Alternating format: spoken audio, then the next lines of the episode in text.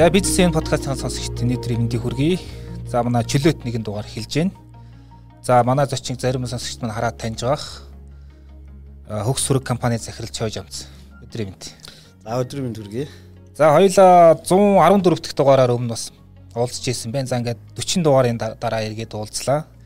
За хөгс сүрэг гэдэг төслийг бол зарим хүн мэдж байгаа те. Ерөнхийдөө кони гэдэг төслөөр эхэлсэн. Тэгэд ерөнхийдөө одоо хөдөө аж ахуйг хөгжүүлэх нэг талаас нөгөө талаас одоо хүмүүсийг малж болох гэхээ. Гэтэ та яг хөгсрөг төсөл гэж юу болох талаар жаа товчгоо эхлээд сануулсан ярих те. Тэгэл яах вэ? За хөгсрөг бол яг өнөө цагийн одоо энэ хүмүүсийн технологи төр одоо технологи бол нөгөө амьдралын хэв маяг нь суурин газар руу нэг хит нэг хэсэг нь явж байна технологитой холбоотойгоор амьдралынх нь хэм маяг хөгжил явж байна. Нөгөө талдаа бидний одоо үндсэн монголчуудын онцлог болсон мал аж ахуй маань тэнд боломжлолт аргаараа байж байна тийм. Энэ хоёрын хооронд ийм зааг ялгаа үүсэж байгаа. Энэ хоорондын зааг ялгааг холбох өөрөөр хэлэх юм бол хот суурин газар технологи дээр одоо технологи ашиглаад ажиллаж амьдарч байгаа хүмүүс тэр уламжлалт хөдөө байгаа малаа эзэмших тэндээс үр өгөөжийг нь хүртэх боломж бол энэ хөсрөг төсөл болгож байгаа. Тэгээ энэний гол координат бол гол тэр менежментийг манай компани нэ гэд хөгсөрг гэхэд а манай компани энэ менежментийг нь гүйцэтгэнэ гэд хөгсөрг төслийг санаачилсан. Тэгэхээр энэ бол ерөөсөө цэвэр мал одоо малтай байхыг хүсэж байгаа малынхаа өгөөжийг хүртхийг хүсэж байгаа хүмүүсийн одоо хүслийг одоо биелүүлсэн ийм төсөл болж байгаа л гэсэн үг. Аа. За баярлалаа. За тэгэхээр чойж амц манай ерөөхдөө яг одоо хөдөө аж ахуйн антрепренер гэж хэлчихэд баг болохоор тий одоо анх хөхүүр брендийг нь анх одоо байгуулж ирсэн дараа нь Хүр агро гэдэг бас компани байгаа одоо? Яг одоо санаа бодлоо чилээж гэх юм уу те төсөл нь хөгсөрөг болж байна. За тэгэхээр э, өнгөрсөн онд одоо энэ хамтын хөрөнгө оруулалтын хэлбэрээр те хамтын савгчд хэлбэрээр энэ төсөл хэрэгжиж эхэлсэн захиалгууд нэлээд боломжтой явсан гэж ойлгож байна. Яг өнгөрсөн захиалгын талын захиалга үр дүнгийн санхүүжилтийн үр дүнг ярил. За бид нэр э, мэдээж энэ нөгөө шин төсөл учраас их болгоомж бол байсан. За магадгүй анхны удаа бол Каниг бол туршилт маягаар бол зарласан. Гэхдээ бид нэр хүмүүст энэ бол туршилтын захиалга байгаамаа гэж бол мэдээж хэлээгүй. Тэгээд бид нэр баг дүн дээр одоо яг ийм бизнес модель явах боломж байна уугүй юу? Энэ хүмүүсийн сэтгэлгээ сэтгэхүй хүлээж авах нөхцөл бүрдэж үгүй юу гэдгийг үзсэн. Маш амжилттай болсон бүн одоо бид нэр технологийн дэвшлиг ашиглах хэрэгтэй, ухаалаг систем хөгжүүлэх хэрэгтэй юм байна. Илүү өргөн хүрээнд явах хэрэгтэй юм байна олон юу бол зах зээл бол эрэлт бол байгаа юм байна гэж бол бид нэр үзсэн. Тийм учраас 11 сард бид нэр хөгсөрөг гэдэг үндсэндээ яг том төслөө бол нийт танилцуулсан. За бид нэр мал аж ахуйг буюу одоо яг тавуу шүү малаас тэмээнээс босод дөрөв мал мэдээж тэмээ бол ирээдүйд манай хувьд төсөл рүү бол орж ирнэ гэдэгт бол итгэлтэй байгаа. Хамгийн гол нь амьдрах орчин нөхцөл байдлын хувьд бол арай хязгаарлалт байдаг. Тэрнээс хамаарч байгаа. За тэгээд малын одоо гол эдэрчж одоо бид нэр бэлчээрийн хомсдолтой гэл одоо малж одоо хөдөөж хөл асуудал ярьж байгаа шүү дээ. Түүнтэй уялдуулж бид нэр бол энэ өвсийг нэмж оруулж ирсэн. За энэ төсөл бол өнгөрсөн 10 21 оны 11 сарын 11-нд бол амжилттай зарлаж за төлөвлөж исэн үр дүн бол тун ойрхон төгссөн. За мэдээж бид нэр яг одоо нэгдсэн дүнг бол олон нийт тухайн үед бол танилцуулж исэн боловч нөгөө төслөө андуурсан аягүй хүмүүс байсан. Одоо буруу ойлгосон. Жишээлх юм бол шууд мал авах юм байна гэж ойлгосон хүмүүс. Одоо маад хөрөнгө оруулалт захиалгыг мөнгө өгөнгүүтлээ маргааш нь шууд одоо тэдүү хүрээ авнаа гэд байгаа тийм. Тийм хүмүүс аягүй их байсан. Тэр буцаалтууд аягүй хийгдсэн. Аа за. Тэгээ тэгээд ер нь бол яг анхны хүсчээсэн үр дүн лугаа бол тунд өгсөн. Бараг одоо биелсэн гэж болно. Гэхдээ мэдээж буцаалтуудыг бол бид нэр тухайн үед нь гэрээний явцад бол хийсэн байгаа. За тэгээ өнгөрсөн захиалга бол маш амжилттай явагдсан. Тэрнээс хойш бид нэр бэлтгэл суур баазыг бол бэлдэж байна энэ хөдөө аж ахуйн бизнес одоо за бизнес гэж ярихаас илүү энэ хөдөө аж ахуйн мал аж ахуй гэдэг бол өөр урт хугацаанд явдаг урт хугацаа ер нөгөө жилийн дөрвөн удирлынхаа циклтэй айгу уялдаатай байдаг.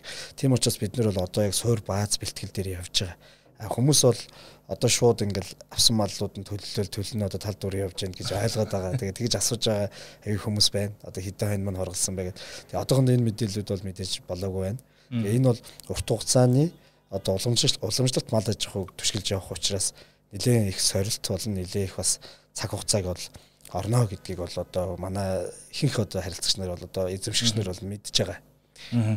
Ер нь яг зүгээр зарим тоо ярил за кони, өмбүү, адуу, яма, өвс гэдэг хөр хөрхийн нэртэй ер нь 5 үеийн бүлэг төсөл явж байгаа тий. Өнгөрсөн хугацаанд ер нь яг хэдэн үе ингээд одоо амтын хөрөнгө оруулалт хийгээд одоо сүрхтэй болов. Тэгээ ер нь яг сүргийн тоо хэмжээ ер нь ямар хөө байна талаар хэлээ. За а яг захиалга өгсөн хүмүүсийн тоо одоогор 1500 орчим хүн байгаа. Эзэмшиж байгаа хүмүүс байгаа. За яг малын одоо нэгдсэн тоо дүнг бол бид нэр ер нь бол олон нийтэд бол нууцлана.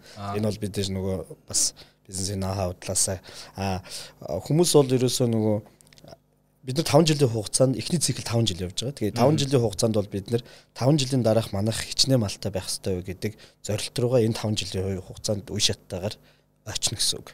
А түүнээс өнөөдөр бүх малыг бүрдүүлэх бол уусаа боломжгүй. Манай захиалгын одоо үнэлгээ бол зах зээлийн малын үнэлгээнээс ч бага байсан. За тэгээ бид нар бол одоо нийт захиалгынхаа одоо дэд бүс баазыг бүрдүүлэхэд маш их бас санхүүжилтийг бол зарцуулж байгаа. Тэгэхээр бид нэр 5 жилийн хугацаанд зорьсон малынхаа 5 жилийн дараа бид нар одоо хүмүүсийн өгөөжийн мал, өсөлтийн мал, хүмүүс өгсөн байх мал, хүмүүст өгөх мал гэдэг ингээд бүгд нийт тоо гарч ирнэ. Тэр тоолгоо бид нэр 5 жилийн хугацаанд үе шаттайгаар очино. Энд мэдээж малыг нөгөө өөрсдийнхөө малыг төлөвлөх зарчмаарч очино. Малчтаас худалдаа авалт хийх зарчмаарч очино. Тэгээ ингээд олон зарчмаар энэ мал руугаа төхнө гэж.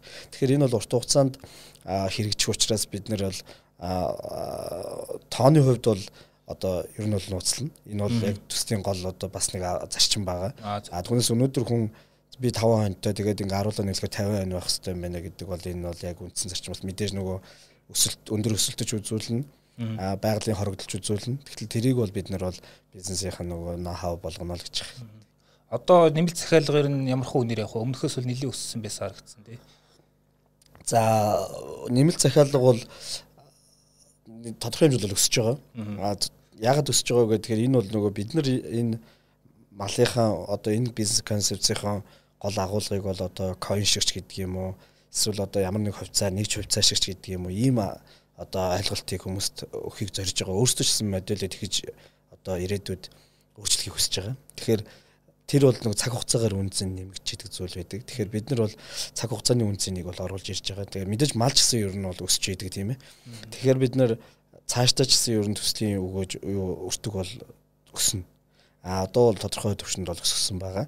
За энэ нэмэлт захиалгын мэдээллийг олон нийтэд бол одоо өнөө маргашгүй ингээд засаж эхлэж байна. Тэгээд энэ цацаад эхлэхлээр энэ дээр бол хүмүүс ямар хууч ямар үнэлгээтэйс одоо ямар үнэлгээтэй болж байгаа вэ гэдгээ мэднэ гэсэн үг.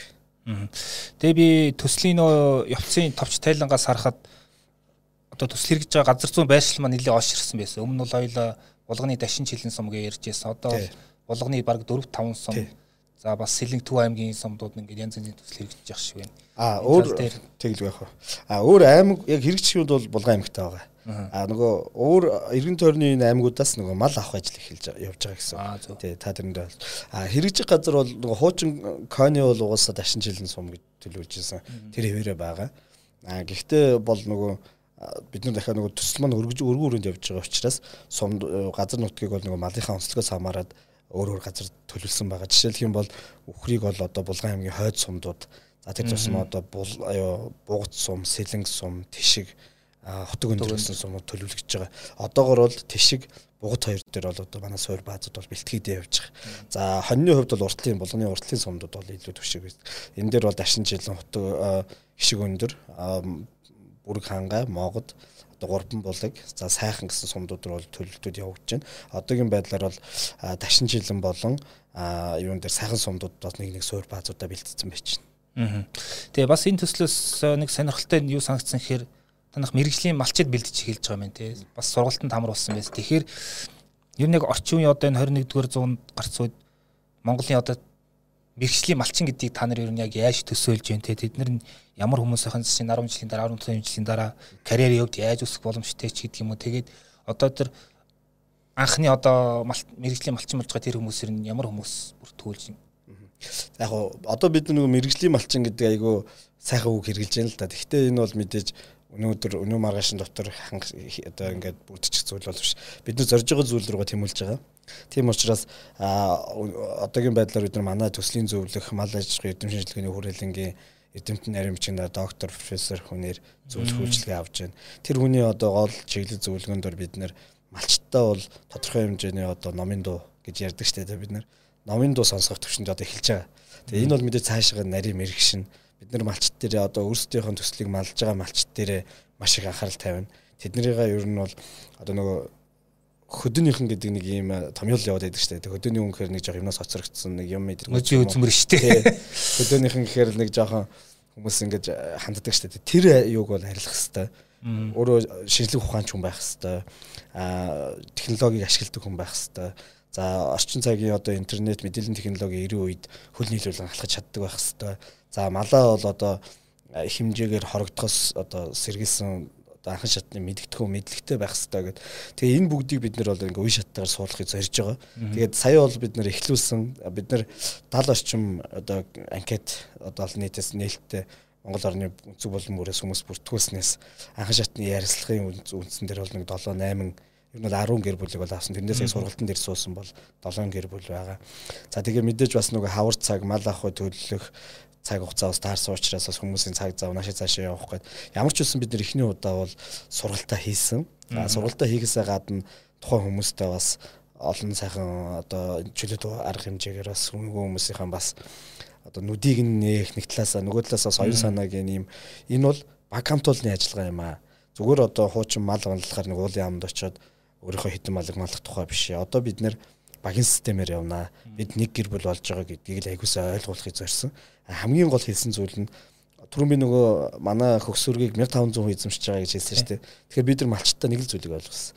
Та нар 1500 одоо гишүүнтэй гэр бүлд орж ирж байгаа шүү. Хүнээс зүгээр нэг хин нэгэн компани эсвэл хин нэгэн хүний малыг маллаагүй. 1500 гэр бүл гэдэг бол маш том гэр бүл. Тэгээ энэ гэр бүл дотор та хэдийг бүгдийг чинь хайрлах хүмүүс байгаа. Тэгэхээр энэ бол та нарын хувьд бол маш том боломж. Энэ бол э, олон залуучуудад олдохгүй боломж гэдгийг бид нар маш сайн ойлгуулсан. Тийм учраас манай малчин залуучууд маш урам зоригтой одоо ингээд бэлэн байдлаа хангаад байж байгаа. Ер нь одоо яг Монголын боловсролын системд яг малчин гэдэг тэр нэг одоо ажил мэрэгжлийн хувьд одоо нэг мэрэгжил болж нэг кодтэй байдаг шүү дээ. Яг тийм код байдаг гэсэн бас мэдэхгүй. Гэхдээ бас юу гэдгийг нэг тодорхой мэрэгжлийн ур чадрын хүрээг тодорхойлсон за ийм ийм шаардлага хангасан шүү дээ. Тийм ер нь бэ нүү. За одоо байхгүй хаа хөдөөжгөө сургууль дээр бол малын одоо малын юмч одоо тэгэл ингээл аяг олон мэрэгжил байдаг. Тэгэхээр дотор яг малчин гэдэг мэрэгжил бол би байхгүй байх л гэж бодож байна. Тий. Тэгэхээр бол бид нар энэ бол нөгөө байгалийнхаа шалгарал сорцорл одоо малчин маань өөрөө бүрддэг байх тий. Аав ээж өвгдээцийнхаа сургаал тэгэл тэр байгаль нутаг усны тэр малынхаа одоо онцлог шинжийг дагаж байгалаасаа одоо малчин бий болдог болдог тий. А ихтэл бид нар тэрэн дээр дахиад жоохон одоо номын дугийн сонсогчвол илүү одоо өндөр чадамжтай малчин бий болно гэж харж байна. Тэгээ наа санаа ч бас надад ч бас таалагдав. Яг тэр би бас өөрөө одоо малчин хүн шүү дээ бас. Тэгээд Монголын малчин байна гэдэг бас тийм амаргүй те. Олж авдаг тэр мэдлэг нь мэдлэг тэр мэдлийг олж авах арга зам өөрөө айгүй одоо юу гэх юм урт удаан хугацаанд шаарддаг тийм уникалны мэдлэгтэй. Тийм болохоор над ч бас их таалагдж байна. Тэгээд дараагийн зүйл нь бас өгсөөр одоо төсөл өргөжөөд ингээд сүрэг олширж байгаа одоо нөгөө хандлан тижээлийн дэд бүтц гэж байх хэвээр манд одоо тэр чинь хуучин байсан тэр одоо бол байхгүй. Энийг яаж шийдэж байна? Тэгээд яг одоо бид нөгөө өвс төслөөрөө бол ерөөсөө одоо ногоон тижэл гэдэг ийм шинэ одоо тариалангийн хэлбэр хэм маяг шинэ бүтээгдэхүүн бол Монголд сүүлийн хэдэн жил маш хурдтай орж ирж байна. Тэгээд энэ өөрөө малын нөгөө тарга твэрэг болон нөгөө тэнхрэх ядарсан малыг тэнхрэх одоо хаврыг бол одоо өнтөд авахд бол маш одоо том одоо юу түлхэж өгж штэ одоо ялангуяа бэлчээр болон нөгөө хадлан авах одоо талбай хэмжээ жилээс жилд багасж байна. Тэгээ энэ үед бол одоо энэ ногоон тижэл гэдэг зүйл бол нөгөө маш хэрэгтэй одоо бүтээгдэхүүн байна гэдгийг бол ингээд Монгол улсад бол одоо сүүлийн хэдэн жил мэдэрчлээ. Тэгээд энэ дээр бид нэр бол өвс төслөөрөө дамжуулаад одоо өөрсдийнхөө бүх сүргийг бол хавар өвөл хаврын одоо эдшийг нь бол бэлтэж байгаа л гэж ойлгож байгаа. Аа тэгэхэд энэ талаасаа бол бид нэр малынхаа одоо нэгтлийн нэгтлийн нөгөө эрсдэл а түүний одоо дагаад одоо ядарч ядрах байгаль цагуурын хөндрөлтөй нөхцөл байдлыг амжилтад даван туулах одоо гол давуу тал болно л гэж байгаа. Аа. Бас анзаархад ингээд одоо зөвхөн одоо мал хариулах биш цаашдаа ингээд нөө мах боловсруулах гэдэг үйлдвэрлэлийн шат руу танах бас орж явах шиг яг яг энэ тал дээр төлөвлөгөөж яхан тодорхой. Хэлгүй яах вэ? За ер нь бол төсөл бол яг алхам алхмаар ерөөсө тэлж байгаа. Бид нар энийг тэлэхгүйгээр одоо ингээд барих юм бол ерөөсөө зах зээл чинь цаг хугацаа бизнес ялангуяа цаг цаг хугацаатай маш их уралж идэг. Цаг хугацаанаас гадна өрсөлдөгч салбар гэж байна тийм өрсөлдөг адилхан. Одоо манай төсөл анх зарлагдсанаас хойш одоо миний мэдхийн 3 яг адилхан хуулбарсан төсөл явсан. За тэгэл оюуны өмчмчийн асуудлаар ингээл бид нэр хүсэлтэд гаргасан хэдий ч Монгол улсад бол оюуны өмчийн асуудал бол тун бүрхэг байдаг юм байна. Тэрийг бол мэдэрч байгаа. Гэхдээ яг одоо хийг а тэгвэл хараад байхад бол нөгөө нэг шууд копи паст явж илээ л дээ. Тэгэхээр энэ өөрөө айгүй эрсдэлтэй гэж би харж байгаа. Яг тэгэхээр олон нийтэд яриаггүй, олон нийтэд ил болоогүй энэ бизнесийн цаатлын ноу-хау нь зөндөө байгаа. Тэрэн дээр одоо жишээлбэл тэрийг бол одоо мэдхгүйгээр шууд энэ өнгөц харагдах хэлбэрийг нь хуулна гэдэг бол энэ өөр айгүй өндөр эрсдэл. Тийм учраас одоо интернетээр тийм захиалгууд бол нэлээ явсан. Саяхныг хүртэл ингээл маш удаан хугацаанд яваад байгаа байхгүй нөгөө бүрдэхгүй. Тийм учраас энэ бол айгүй нэг талаасаа бол маш өндөр эрсдэл. Энийг бол одоо хүмүүс айгүй сайн ялгаж салгаж ойлгох хэрэгтэй. Аа тэгэд энэ их өрсөлдөө энэ цаг хугацаанд бол бид нэр одоо маш хурцтай хөдлөх шаардлага байна. Хурцтай хөдлөхөөс гадна бид нэр энэ өөрөө зөвхөн нэг мал аж ахуйн бизнес биш цаашлаад бид нар одоо баг ихэнх өгөөж маань бол нөгөө нэг мах болгож бэлтгэж өгөх зарчимтай явж байгаа. За бид нар эндээс энэ цаанаас нь өөрөөсөө хүнсний үйлдвэр буюу одоо мах боловсруулах үйлдвэрийн төвшөнд очиж байгаа. Тэгээ ингээд бид нар яг төслөө ингээд амжилттай хэрэгжил ингээд явангууд бид нар маш олон байгууллагууд бол хандж байгаа. За ингэж хамтраа энэ чиглэлийг чи хамтарч ажиллаа энэ чиглэлээр чи хамтраа. Тэгээ бид нар тэндээс бол мэдээж бүгдэнтэй хамтрах боломж байхгүй ч гэсэн яг манай бизнес үр үр ашигтай байж дараагийн тэлэлтээ хийх илүү олон хүмүүст илүү олон хүмүүст илүү өндөр үр өгөөжийг одоо санал болгох боломж нь өөрөө компани чадамж нэмэгдэх хэрэгтэй байна. Тэгэхээр бид нар өнөөдөр өөрсдийнхөө одоо гэсэн хүнс махны одоо боловсруулах үйлдвэртэй байх юм бол бид нэр өөрсдийнхөө малын өгөөжийг одоо энэ эзэмшигч нартаа нэгт амт чанартай бүтээгдэхүүн нийлүүлэх хоёр дотоодын зах зээл дээр чанартай бүтээгдэхүүн гаргах цаашлаад экспорт хийх боломж бол нэгднэ гэж ингэж харсан. Тийм учраас бид нэр томоохон хүчин чадал бүхий одоо мах боловсруулах үйлдвэр үйлдвэр дээр бол хөрөнгө оруулалт хийгээд худалдаа авалтын ажиллагааг бол явуулж байгаа. За энэ бол мэдээж маш өндөр дүнтэй учраас бид нэр олон талын санхүүгийн их усруудыг бол оруулж ирж байгаа. Энэ дээр тодорхой хэмжээний энэ төслийн зээлийн хэлбэр орж ирж байгаа. За дотоод санхүүжилт орж ирж байгаа. За компани бол одоо хувьцаа эзэмшигтэй болох асуудал одоо ингэж орж ирж байгаа. Тийм учраас бид нэр энэ хөгсрөг төсөл маань цаашаа тэлэлтийг бол нэлээд өндөр өгөх юм байна. Тэлэлтийг хэрээр бид нэр хамаарал бүхий бусад бизнесүүдэд бол дагуур э, хамтдан хөгжүүлж иж илүү үр ашигтай байх юм байна гэж харж байгаа. Тийм учраас бид нар бол энэ мах олсруулах үйлдвэр дээр бол Турк улсын тоног төхөөрөмж те одоо цааш нь одоо махны үйлдвэрийг Улаанбаатар хотод ойрхон бол ингээд бүх юмнууд нь бэлтгэл ажил нь хангацсан. Энэ оны 7 дугаар сарын 1-ээс бид нэр үйлдвэр маань ажиллаад бүтээгдэхүүнээ зах зээл дээр гаргаж ирнэ гэж ингэж төлөвлөсөн баг. Аа.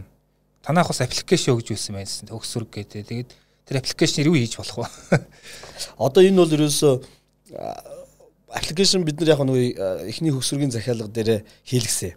Тэгээд яг бас жижигхэн алдаа гарсан. Тэр нь бол жижигхэн компанитай хамтарч ажилласнаас болоод туршлагагүй алдаа гараад аппликейшн бол эхний захиалга дээр бол алдаатай ажилласан. Гэхдээ бол энэ бол бидэнд маш том сургамж болсон. Бид нэр ерөөсөө энэ бол нэг мал аж ахуй чиглэлийн бизнес юм шиг боловч энэ өөрөө цаад логик санаа нь ерөөсөө технологийн бизнес технологи маш сайн ажиллах хэрэгтэй юм байна. Технологи сайн ажиллаж яж хүмүүс өнөөдөр дэлхийн аль ч өнцгөөс малынхаа одоо өр өгөөжийг авахаас гадна тэрнгээрээ эргээгээд одоо зарах, одоо үн хөргөх, за тэндээсээ одоо дараа дараагийнхаа боломжуудыг нээх юм байна гэж харж байгаа. Тэгэхээр бид нар бол төсөл яг ихний одоо аппликейшн бол одоо үр дүн муутай байсан дараа бид нар бол томоохон компанитай гэрээ хийсэн. Мэдээж энэ өөрөө маш өндөр хүртгийг агуулж байгаа. Тэгээ бид нар бол системээ шинжилж хийсэн. Одоо бол систем бэлэн болчихсон. Өнөө маргаашгүй ингээд зарлах гад нэг сүүлийн нэг жижигхэн нэг тохируулгын ажил дээр явж байна. Хөгсөрөг аппликейшн ерөөсөө л бид нар хитвчтэй болгож байгаа. Энэ өөрөө тодорхой хэмжээний мөнгө хүн хийгээд тэр мөнгөөрөө одоо малаа малынхаа өрөг гожийг авах, нэмж бүтээгдэхүүн авах, хөхөр ресторануудаар өөрчлүүлэх. За мөн одоо манай компанитай түншиж хамтарч ажилладаг бусад компаниар өөрчлөлт үүсгэх боломжийг бол бид нэр энэнгүүрээ давхар олохыг зорьсон. Тийм учраас одоо хөгсөрөг аппликейшн одоо гарч ирэхээр нь хүмүүстээ бас боломжуудыг нь илүү тайлбарлая. А мөн одоо цаг хугацааны байдалд хүлээлтэнд байгаа тодорхой олон одоо үйлчлэгнүүд бол одоо юу яаж туудахгүй гэсэн тестээр явж байгаа. Тэгэхээр одоо ингээд 100 болоод ирэхээр л олон юмнууд нэгдээл нэг нэг үе шатаар нэг үе шатаар нэгдэд ингээд яваад байна. Тэгэхээр энэ аппликейшн бол манай хөгсөргийн эзэдийн бол ерөөсөө одоо хуучнаар малаар одоо харьцуулж ярих юм бол одоо шилбүүрэн те. Эсвэл уурган адуучнаар бол уурган. Үхрээр бол одоо сайлын хувийн гэсэн үг. Тэр нь тэр аппликейшн гарын утсанд нь бэжэж өнөөдөр тэр хүн тэндээсээ бүх мэдээлэл авч малынхаа одоо энэ үр хөгөөжийг одоо цаг тухайд нь хүртэх тэндээсээ өөрөө нөгөө кайф авах тэрийг илүү өсгөж одоо ашиг олох гэдэг энэ боломжууд бол зөвхөн гар утсан дээр нээгднэ гэсэн үг. Тэгэхээр энэ бол төслийн хамгийн гол агуулга бол технологитой байгаамаа л гэж бол би үзэж байгаа. Зөв зөв. Зам болохоор гэхээр бас нэг аялал жуулчлалын бас нэг баазны концепц багш байна тий. Тэнд ямар хүмүүс очиж юу хийх вэ? Тий. Ерөөсөө өвгөр гэсэн баг тий. Одоо би түрүү хэлсэн шүү дээ нөгөө хүмүүс ингээд дөөрэж байгаа. Төслийг дөөрэж байгаагийн цаана мэдхгүй зөндөө юмнууд байгаа. Яг одоо ингээд анхны юм гэдэг чинь анхны л нэг юм юу байдаг штэ тий ингээд бий болох процесс хундамаас ахуулаад дэшээ хүртлээ бүх юм уус ууртай бодогдож ирдэг. Гэтэл зөвхөн ингээд нүдэнд харагдж байгааг нь хуулбарлаж болохгүй л дээ. Тэгээ энэний цаана бол манай төслийн бол нэг би бас олон нийтэд бас нэг актер дэлгээд идэггүй зүйл нь бол энэ аль жуулчлалын концепц явж байгаа. Гэхдээ энэ бол удахгүй ингээд тодорхой болч ингээд олон нийтэд ил болчихно. Хамгийн гол энэ төслийн цаад утга учир нь за мэдээж үр өгөөж авах бол чухлаа. Чухлуу чухал.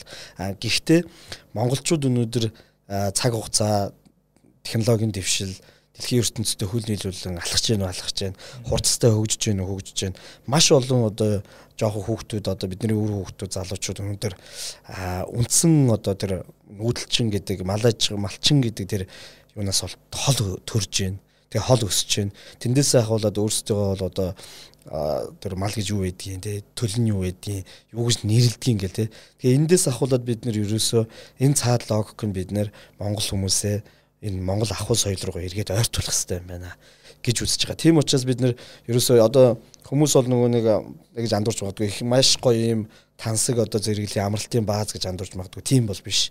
Ерөөсөө энэ мал аж ахуйг түшгэлсэн хажууд нь ерөөсөө очиход сайхан дулаахан тохилог гэр хүлээж авна л гэсэн үг.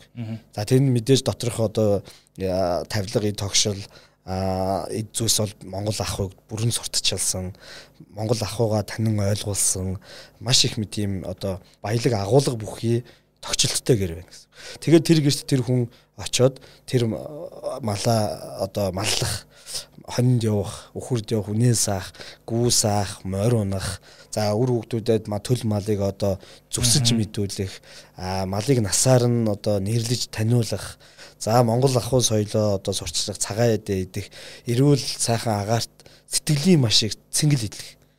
Одоо таашаал гэж ярьж болно те. Ингээд нэг хатын стресснээс гараад нэг 2 хоног үхэр дээрээ очиод те. Тэгээд тэнд одоо хичнээн үхэр байж болно. Тэр үхрийг хараад хариулаад гэд.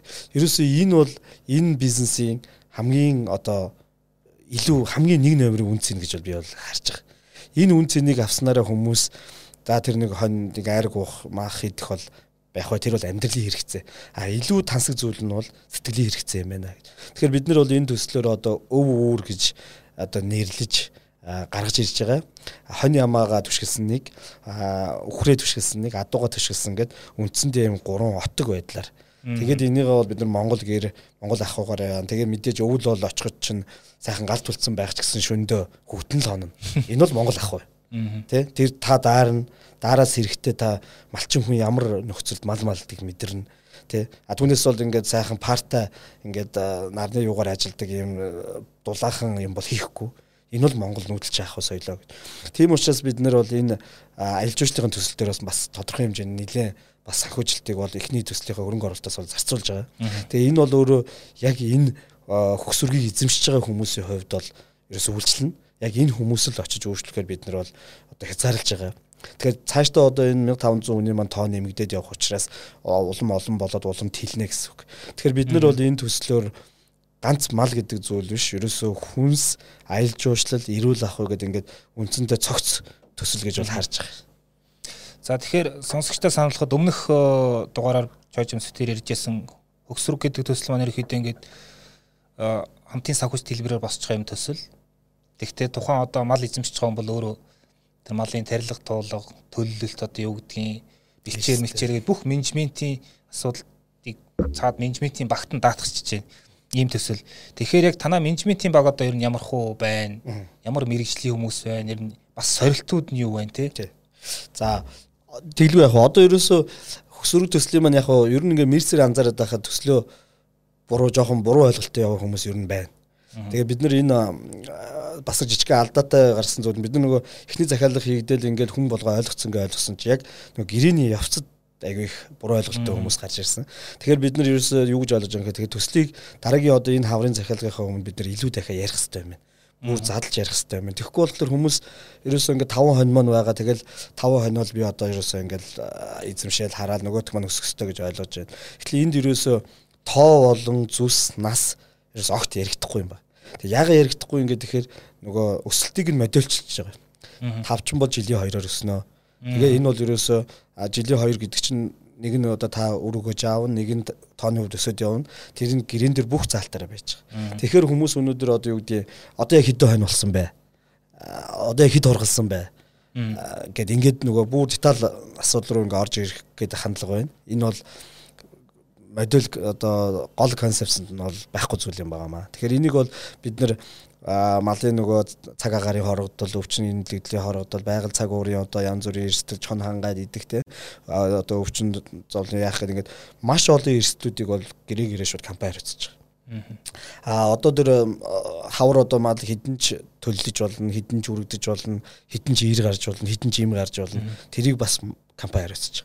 Тэгэхээр ерөөсөө эзэмшигч бол ерөөсөө технологи дээрээ суурлаад тоогоо эзэмшээд а тооноосоо гадна саяны амралтын хэлбэрээр л очиж харах боломжийг нь бид нар олгож байгаа. Тэгэхээр энэ хоёр хэрэгцээг л хэрэглэгч 100% хангаад цаг хугацаанд өгөөж бүтээгдэхүүн аваад явах нь энэ айгүй чухал. А бусдаараа бол одоо бүх ажил руу оролцох гэдэг хандлага бол мэрсэр анзаарж байгаа. Энэ бол тэгэж болохгүй гэдгийг бол бид нэр олон ийм лайв болон контент подкастаар дамжуулж хүмүүстээ ойлгуулах хэрэгтэй. Тэгээ мэдээж цоошины бизнес модель явж байгаа учраас ярих ярих мэдээлэх юм яхи. Тэгэхээр зүгээр ойлоос тэр түрүүд ялсан өсөлтийг модельчилсан гэж загварчдаг. Тэр дээр зүгээр зарим их шаардлагатай тоонуудаа эргүүл сануулгах дээрх тэ хэдийг авал яах юм тэгээд тэр нэг хідэн тоонуудыг тэглэв яах. Бид нэр дөрвөн за өвс бол тусдаа бол өвс бол ер нь бол цэвэр нөгөө хөрөнгө оруулалтын модель болчихж байгаа. Мэдээж өвсийг хүн хувьдаа аавна гэж бол байхгүй. Бид нэр өвсийг нь эргээгээд эдийн засгийн эргэлтэнд оруулаад өгөөж өгч. А дөрвөн малны хувьд бол нөгөө тэр дөрвөн мал амьдралд одоо монголчуудын амьдралын хэм маягт ямар өгөөжүүд өгдөг юм бэ ямар хэрэгцээ байдаг юм бэ гэдэг дээр бид нар задлсан. Жишээлбэл хонь бол мэдээж саадаг ч гэсэн хоньны тараг иддэг ч гэсэн бид нар бол өргөн хэрэглэнийх биш. Тэгэхээр бид нар бол хоньыг бол зөвхөн махны зориултаар нь ихний ээлжинд модельчилж байгаа. А адууг бол бид нар за адуу бол ариг өргөн хэрэглээний манай одоо бизнесийн бас чухал брэнд бүтээгдэхүүн тий. А тэгэхэд тодорхой хэмжээнд бас адууны махыг бол хүмүүс бас иддэг. За унлаг эдлэгээнийх нь юмнууд бол байж байгаа. Тэрийг бол аялал жуулчлаар нь олгоч. Тэгэхээр ерөөсөө адууны өгөөжийг бол бид нэр мах болон айр гэж модель юуг нь өгөөжийг загварчилж гаргасан. А ямааг бол одоо бас мэдээж сүү тараг яригддаг ч гэсэн бас өргөн нийтлэг биш. Тийм учраас ямаанаас бол хамгийн өндөр авдаг өгөөж бол ноолуур байдаг. Тэгэхээр бид нэр өгөөжийг ноолуураар модельчилсан. За өхөрний хувьд бол мэдээж цагаан эдээ маш өргөн авдаг. Тэгэхээр цагаан эдээг нь оруулъя. За мэдээж өхрийн мах бол хамгийн одоо амттай шимттэй мах. Тэгэхээр ингээд мал тус өөрөөр бид нэр өгөөжийг нь өөрөөр байсан учраас тухайн хүний тухайн жилийн авах өгөөжийг бол мал болгоноор нь өөр өөрөөр гаргаж ирсэн баг. Тэгээ бид нар эдийн засгийн тооцооллуудыг хийж үзсэн. За мэдээж энэ төсөл эхэлж байгаа учраас зарим нэг одоо өгөөж бол жишээлбэл жоох ийм одоо моделийн загварын хувь жоох хүмүүсээс гомдлоод ирээд байгаа. Жишээлбэл үхрийн махыг бол одоо ингээд жилд хэдэн килограмм мах гэдэг ихээр одоо энэ ингээд юу байна жилд бод махны үнэлгээ өсөж дэш доош болно шүү дээ. Тэгэхээр тэрнээсээ хамаарат ингээ ховсох байхаар энэ бодлого жоохон одоо учир дутагдaltaй байна. Бид тэрийг бол хүлээн зөвшөөрж байгаа. Гэхдээ энэ бол нөгөө алхам алхамаар сайжирна гэж харж байгаа. Загварчлан сайжраад ингээ явчихна гэх. Тэгээд бид нар бол ер нь бол төслийнхэн доод нэгжийг бол 5 малаар гаргаж ирж байгаа. Тэгээд 5 хонь 5 ямаа 5 үхэр 5 адуу гэх. Тэгээд дээшээгээ 10 15 20 гэд ингээд явж байгаа. Тэгэхээр альва 5 малаа бид нар бол жилийн 2 өсөлт өгөх ёстой юм байна хүмүүст өгөх ёстой юм. Гэхдээ нэг нь бол тооны хувьд өсөг, нөгөөх нь өгөөжийн хувьд өсөг. Өгөөжийг нь бол бид нар бэлтгэсэн сайхан цагаан эдэг, айрга, маха өгөө. А тооны хувьд бол таны мал 5 мал чинь жилдээ бол 6 болчихж байгаа юм байна. Дараа жилд 7 болчихж байгаа юм байна. Ингээд 5 жилийн дараа гэрээ дүгнэх эхний цикл явхад та малаа одоо 10 малаа тий авч болно. Эсвэл үргэлжлүүлж болно гэсэн юм сонголтыг л өгөх юм. Тэгэхээр энэнгээрээ бол бид нар энэ одоо гол одоо зарчмаа тодорхойлж байгаа. Тэгээ энэ нь бол өөрөө компанич тодорхой хэмжээнд өөрсдийнхөө одоо чөлөөтэй ажиллах менежмент их боломж нь олдож байгаа. А нөгөө талдаа бол хэрэглэгч бол ямар ч эрсдэлгүйгээр өгөөж өртнө. А тэгэхгүй бид нар одоо жишээлбэл одоо малынхаа 90 малыг бол ерөөсөө нэг 2 наснаас дээшээ гаргахгүй. Энэ бол одоо орчин цагийн нөгөө малыг өгөөж үр өгөөжийг нь сайжруулад эдийн засгийн эргэлтэнд оруулах хэлбэрлүүл орно. Аа тэгэхээр одоо жишээ нь нөгөө түрүүний миний тоо ярихгүй гэдэг чинь тийм очтой байхгүй. Одоо 100 хонь хургаллаа гэхэд 50 90 байлаа гэхэд одоо шууд хар ухаанаар бол 200 болох гэдэг шүү дээ төлөлөл. Гэтэл ерөөсөө нэг 6хан сарын дараа 50 одоо 90 төлөг маань 90 хург маань шууд эдийн засгийн эргэлт рүү явчихаар дахиад 50-аар буурчихна гэсэн. Тэгэхээр энэ нөгөө нэг тоо бол маш их хэлбэлцэх учраас энийг бол бид нар бүр гэрээндээш тэр бүр үндсэн бизнес концепт дээр тэр энэ бол ерөөс тоо бол захиалагч нарт бол эзэмшигч болж байгаа асуудал шүү. Хөрөнгө оруулагчийн нэг л гол асуулт шүү дээ. Надад ямар ашигтай юм бэ? Яг л тэрийг хоёлаа зүгээр 1 2 гээд тодорхой хэлчүүл бүр дээрх гэж бодож байна тий. Тий. А байх. Тэр одоо шинэ хонь эзэмшиж байгаа хүн бол жилийн 2 хоньныхоо нэг одоо хоньныхоо махыг авна. Тэр нь бол одоо яг бид нар нөгөө зуны болон намрын нөгөө аял зугаалга сайхан нөгөө налгар баярын өдрүүдэд тааруулж байгаа. Тэгэхээр хүн бол нэг жилдээ нэг хонио сайхан одоо хорхог бодгоо хийдгсэн жгүй шүл уудгсэн жгүй энэ бол тухайн хүний одоо хэрэгцээнд авах зүйл юм байна. А нөгөө хонь нь бол ерөөсөө тооны хувьд өсөө явж явах юм байна. Тэгээ 5 жилийн дараа авна гэсэн. Тэгэхээр яг энэтэй адилхан Ямар ч ялгаагүй жилийн хоёр өсөлтийн нэг нь жилдээ өгөөж навна, нэг нь тооны хувьд өсөж явна. А өхөрч гисэн жилдээ 5 өхөр чинь хоёроор өсөх юм байна. Нэг өхрөө бол та одоо юунда тооны хувьд өсөж явж явах юм байна. А нэг өхрийнхөө оронд та тодорхой хэмжээний өхрийн мах болон цагаан идэг өгөөжинд авах юм байна. Адуу муу адилхан тооны хувьд нэг адуугаар өсөлт явагдана. А нөгөө өсөлтийн адууг нь бол бид нар айраг адууны мах гэсэн нийлбэрээр тооцоод өгөөжин жил болго өгчөж байгаа гэсэн үг. Тэгэхээр ингээд үндсэндээ дөрвөн мал маань өөр өөр өгөөжийг жил болго өгөөд тухайн хүн маань одоо бүх малыг эзэмшдэг хүн байлаа гэхэд төрөл бүрийн мах идэл ноолуурныхаа ашгаа хүртэл цагаан идэг айрагтайгаа уугаа байж гэнэ л гэсэн үг. Аа. Би бол нэг сая төгрөгөөр бол дөрөв хөшөө малтай болчих юм байна баг тийм. Тэгэлгүй яах вэ? За за. За тэгэхээр аа одоо яг мал төлж байгаа хонь ямаа төрүүлээ явж байхад ер нь яг төлөлтийн хувь энэ төр гэвэл ямар хөө Төлөлт тэр нь ямар хөө явагдаж байна. За одоо ерөөсөө ийм гайгүй сайхан байх шүү дээ. Одоо бол ингэ байгаа. Бид нар энэ жил ерөөсөө нөгөө малуудаа нэг дор бүрдүүлэх ажил эхэлж байгаа. Тэгэхээр 11 сараас 11 сар гэдэг бол яг өвлийн ихэнх сар. Өвл яг ингээ эхэлчихсэн. Тэгээд бид нэр тэр үедээс тэрээс өнөөдөр хүртэл бол бид нэр хашаа хороо баазаа бэлтгэх одоо малчтаа сургах хөгжүүлэх малаа одоо малчтаас цуглуулах ажил буюу худалдаа авалтын гэрээ контакт байгуул төлбөр мөнгөний өгөж за одоо танахаас тэдэн хань авна шүү тэдэн урахтаа тэдэн төлөг тэдэн өхөр авна шүү гэд одоо тохироод гэрээгээ хийгээд одоо төлбөрөө төлөх ажил явсан. А бид нар малыг бол одоо энэ нэгт бол өвөл болон хаврын цагт бол малыг цуглуулах бол маш эрсдэлтэй.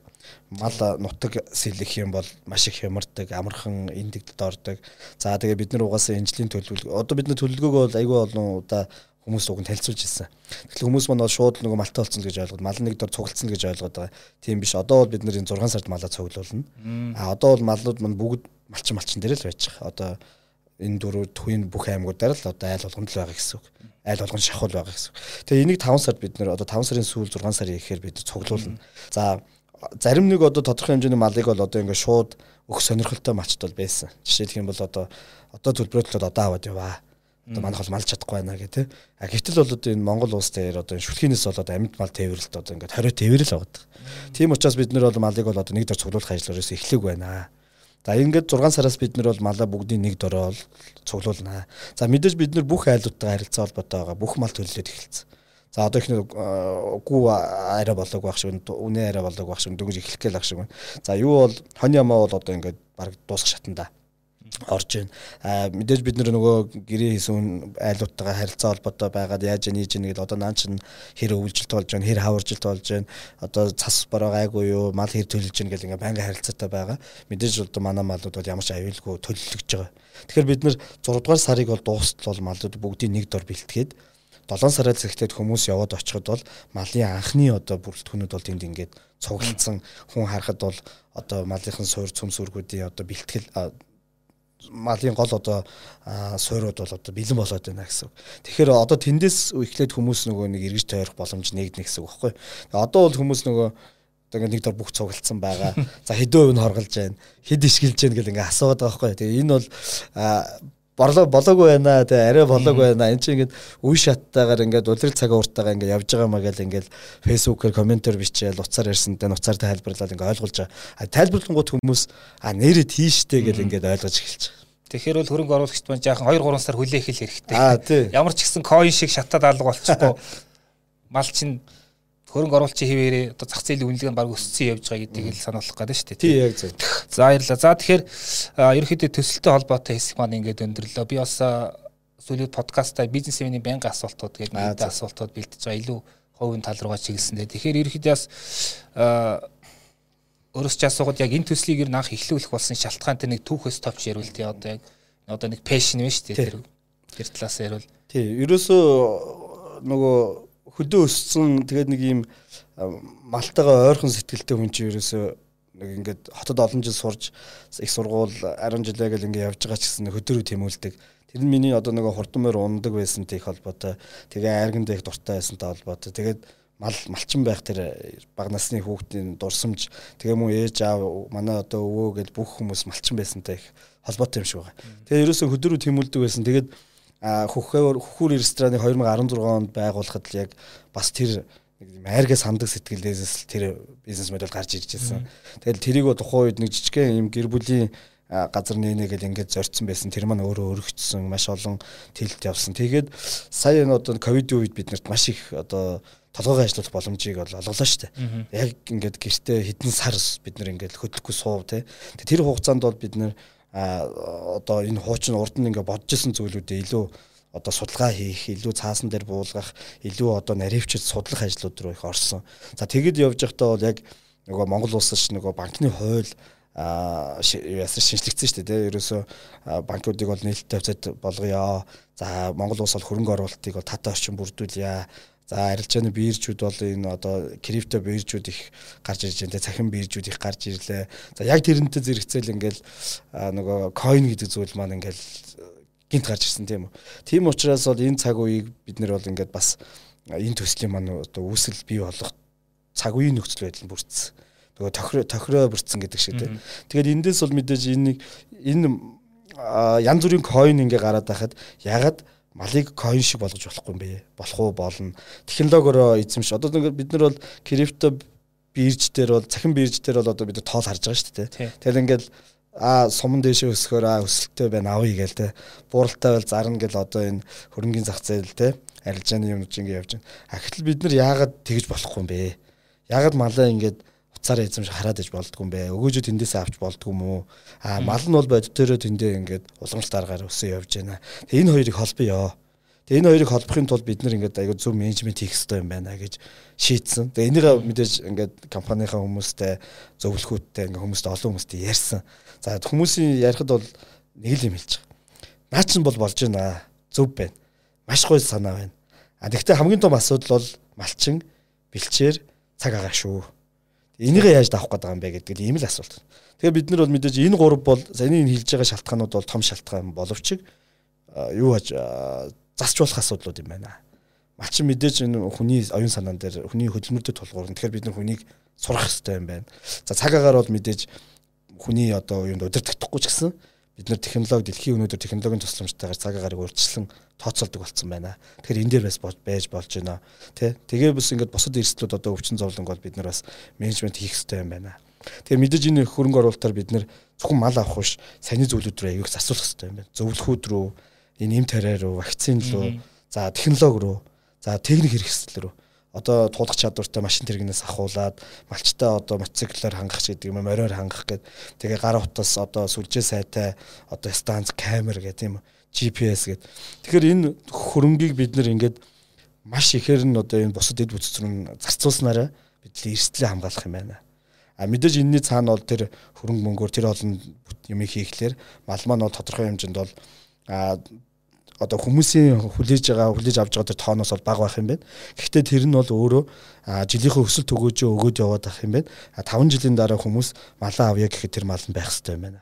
Түүнээс явцдаа яаж дээшээ доошоо болох нь бол чухал иш юм байна гэж. Тэгэхээр энэ бол ерөөсөө ингээл цэвэр яг ийм л одоо за ингээ зөндөө халиа ярьчлаа тэ нөгөө юунууд нэг. Тэг ингээд явж байгаа юм да. Нөгөө анхны асуулт маань нөгөө яаж энийг ханаасан бэ гэсэн чинь сүүл рүүгээ бүр менежмент яриалгаа орсон. Ерөнхийдөө бол одоо за банкны хадгаламжтай зүйл бол одоо тэрнээс бол хамаагүй өгөөчтэй тийм одоо бизнес модель болох гэдэг шүү дээ тий. Тий яг гоо банк гэж ярьснаас нэрээ би банкны зарчмыг бас энэ дэр жишээ авч их ярих туфтаа. Одоо хүн өнөөдөр ингээд банкнд мөнгө хадгалуулангуутлаа нэг хадгаламжийн дэвтэр гэдэг юм дээр ингээл тоо хичээл авчдаг байх тий. Тэгээд хэд дээр хуваар өснө гэл. Тэгээ өөр юм байхгүй. Тэгээ банкн дээр очиод али миний мөнгө хэд болж байна. За одоо миний мөнгө хэд болж байна гэж хязгаарч асуудаг тий. Аа тэгээд за танад хэдэн хүн одоо яг хадгаламж э, эзэмшүүлчихэд байна. Тэгээ нийт одоо яг хадгаламж чинь тоо яг одоо яг хэд болж байна. Тэгээд ингэж асуудаггүй тий. Хязгаарч тийм байхгүй. Энэ бол тэрнтэй яг адилхан. Хэрвээ ингээл бид нар за манайх одоо э, банк бол тий. Манайх одоо тэдэн тэрбум төгрөгтэй болж байна. За одоо эндээс тэдэн тэрбумыг нь хадгаламжинд гаргах гэж байна гэд ингээ яриад идэггүй те. Энэ бол банкны дотоод менежмент үйл ажиллагаа байдаг. А хүн хүссэн үедээ очиод юм эсвэл нөгөө хуцаатай хадгаламжаа дуусгах дэвтрээ барьж очиод мөнгө авахд тэр мөнгө нь бүрэн хүнд өгдөг. Хүн тэгээд тэрийг аваад кафтэ явдаг. А манай төслийн давуу тал нь бол яг саяныхтай адилхан бүх юмараа яг банктай адилхан хүн очиод хідэн төгрөг болж байна. Одоо хэд бод шуримтлагдж байна. За минийх одоо хэд болоо өсч юу энэ гэж асууд асуухгүй. Тэрнтэй яг адилхан малыг хизээж тоог нь асуухгүй, зүсийг нь асуухгүй, насыг нь асуухгүй. Гэхдээ хөссөн үед ч яг одоо нөгөө хадгаламжийн гэрээ шиг а 5 жилийн дараа эхний хугацаа байгаа шүү дээ. 5 жилийн дараа бол малаа авахд бүрэн боломжтой. Гэхдээ бид нар бол эхний 5 жилдээ багтаж багтаж амжуул багтуул амжихгүй бол ерөөсөө хүн хөссөн үедээ малаа зарах шууд арилжаалаа тэндээсээ гараад явах боломжийг бол олгоно. Тэгэхээр хүн ерөөсөө өнөөдөр заавал 5 жил хүлээхгүйгээр тухайн зах зээлийн ханшаар ямар байгаагаараа малаа зарчаад шаардлагатай үед мөнгөөрөө одоо амьдрал хүний амьдрал баялаг штэ ямар ч хэрэгцээ гарч болно. Тэгтэл тийм боломжийг бол бид нар нээн. Тийм учраас энэ бол банктай юм ялгаа. Давуу тал нь банкнд мөнгө хадгалуулсан хүн одоо шинэ банкны сейфэнд очиод ч юм уу агуулгад нь очиод мөнгө хараад хэвтээд идэг те. Тэг ерөөхдөө бол манайх бол малаа очиод харж болно. Тэгээ та нар бол малаар илэрхийлэгдсэн одоо тэг хөрөнгөний менежментийг хийж байгаа хүмүүс шүү дээ тий. За тэгэхээр ер нь яг танай бизнесийн одоо зүгээр алсын хараад гэдэг юм уу нэг зорилгыг яг нэг хитгэн үгээр тодорхойл гэвэл яг юу гэж хэлэх вэ? Ерөөсөө бид нэр Монгол мал аж ахуйгаа орчин цагийн хэм маягт технологитой суйрлуулан хөгжүүлнэ.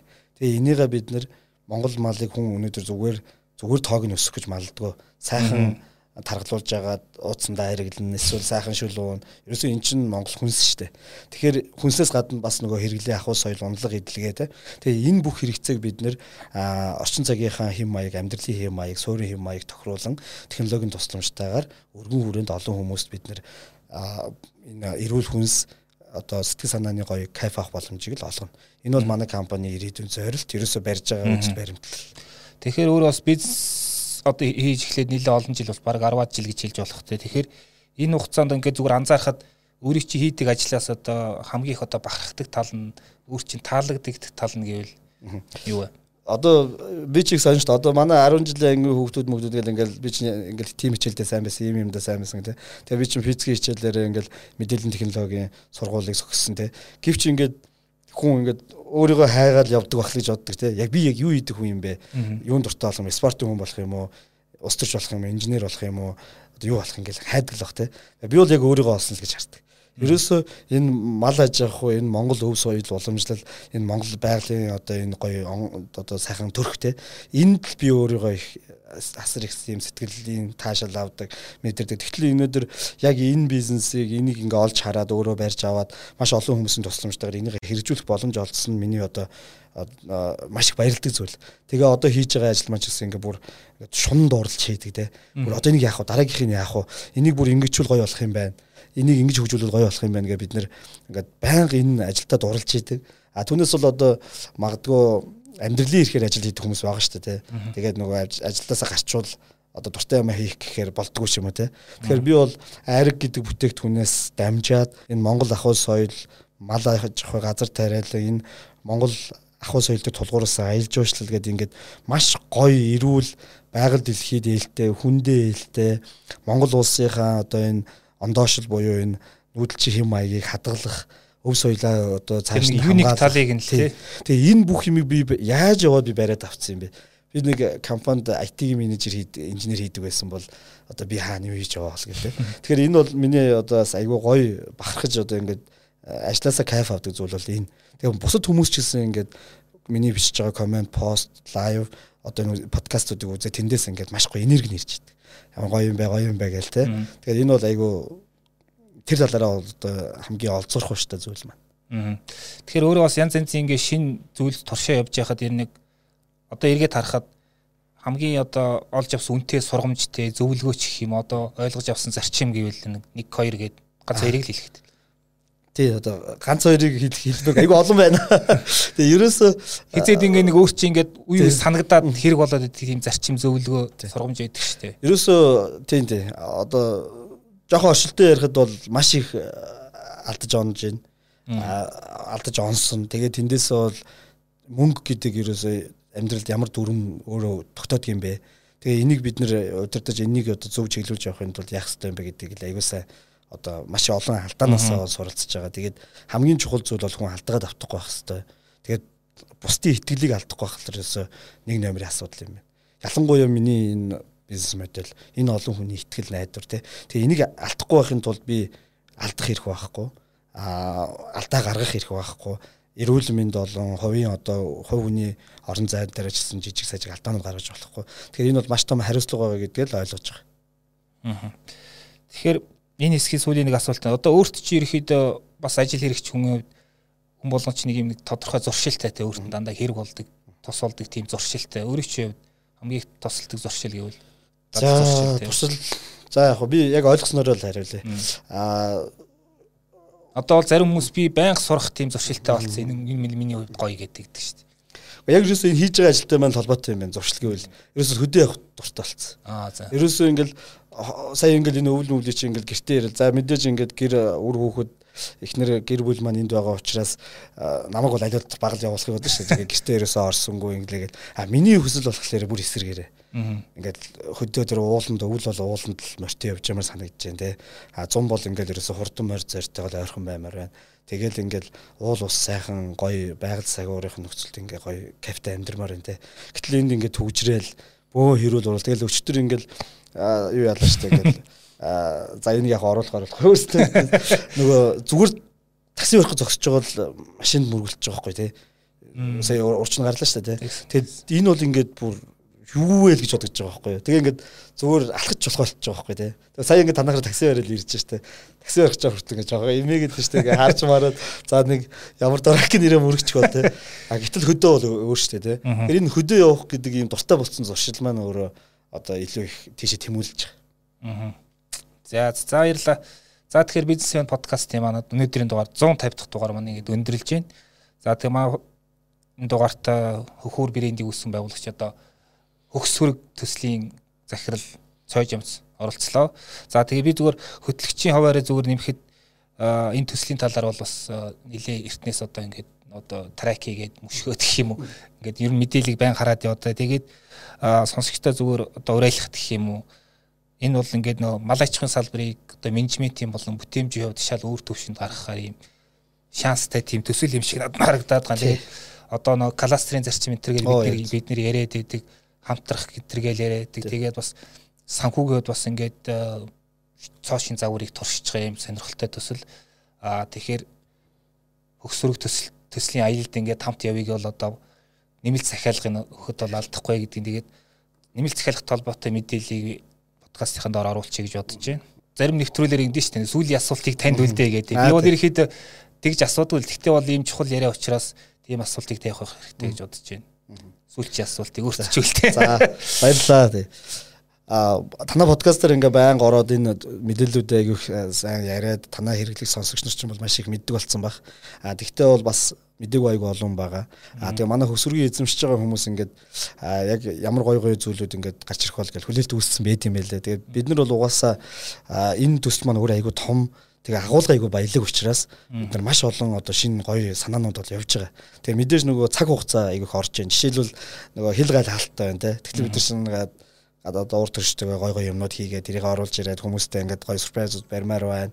За одоо чинь ноолуур байна те. Ноолуураар бид дотоодынхоо үйлдвэртэй хамтарч ажиллах га том юм бэлтжээ те. Ингээд маш олон зүйлээр зүйлээр бид нэр бол хөгсвөргийнхээ эзэмшигч нарт бол сюрприз барина. Тэгээ энийг бол та бүхэн маань ингээд сайхан хүлээгээд байж ах хэрэгтэй. Мэдээ цаг хугацаа орж байгаа учраас тэгээд энэ удаагийн нэмэлт захиалга бол а одоо өмнөхөөс бол тодорхой хэмжээнд өссөн үр дүнгээр а маш богино хугацаанд технологи дээр тулгуурлаад өмнөх одоо захиалгын алдаа шиг ингээд жоохон буруу зөрүүтэй захиалга явагдахгүй маш ийм эмгцэгцтэй маш богино хугацаанд бас өрсөлдөөнт явагдана. Тэгэхээр подкастыг сонсож байгаа одоо энэ хөсвөргийг сонирхож байгаа хүмүүс бол манай хөсвөрг пэйжууд болон сошиал суугуудаар ороод мэдээлэл аваад бэлтгэл ажлаа аягсаа хангах хэрэгтэй. Тэгээ бэлтгэл ажлаа хангаад маш богино хугацаанд захиалга явагдаад дуусна. Тэгээ тэр хугацаанаас хэрвээ амжихгүй бол дахиад дараагийн захиалгыг хүлээн. Айгүй олон хүмүүс нөгөө нэг ягаад ингэж захиалга ингээд орхи хийж байгаа юм бэ гэж асууж байгаа.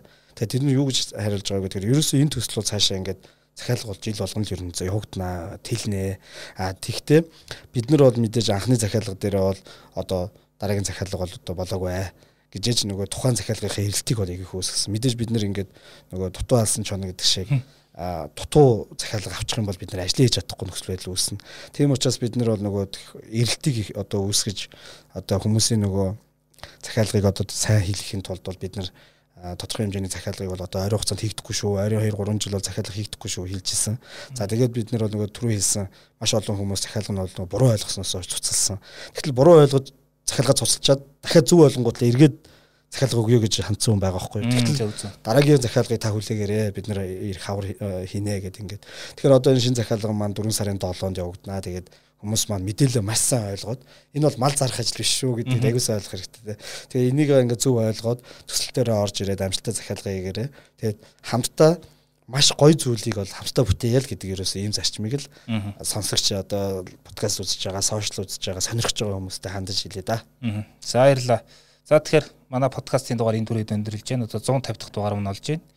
Энэ дугаарт хөгсрөг компани захирал Чойжамц оролцлоо. За тэгэхээр би зүгээр хөтлөгчийн зүгээс нэмж хэлэхэд хөгсрөгийн энэ төсөл бол би өөр бас мэдээллийг байнга авч байгаа тий манайхд одоо баг хөрөнгө оруулалт 2 3 үнч байгаа. Тийм.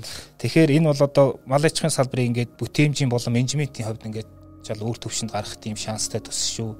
Энэ төгсөрөг төслийн аялалтай одоо аялалд ингээд хамт яваарай гэж одоо хэлмээр байна. За баярлалаа. За баярлалаа та ажлын амжилт хүсье.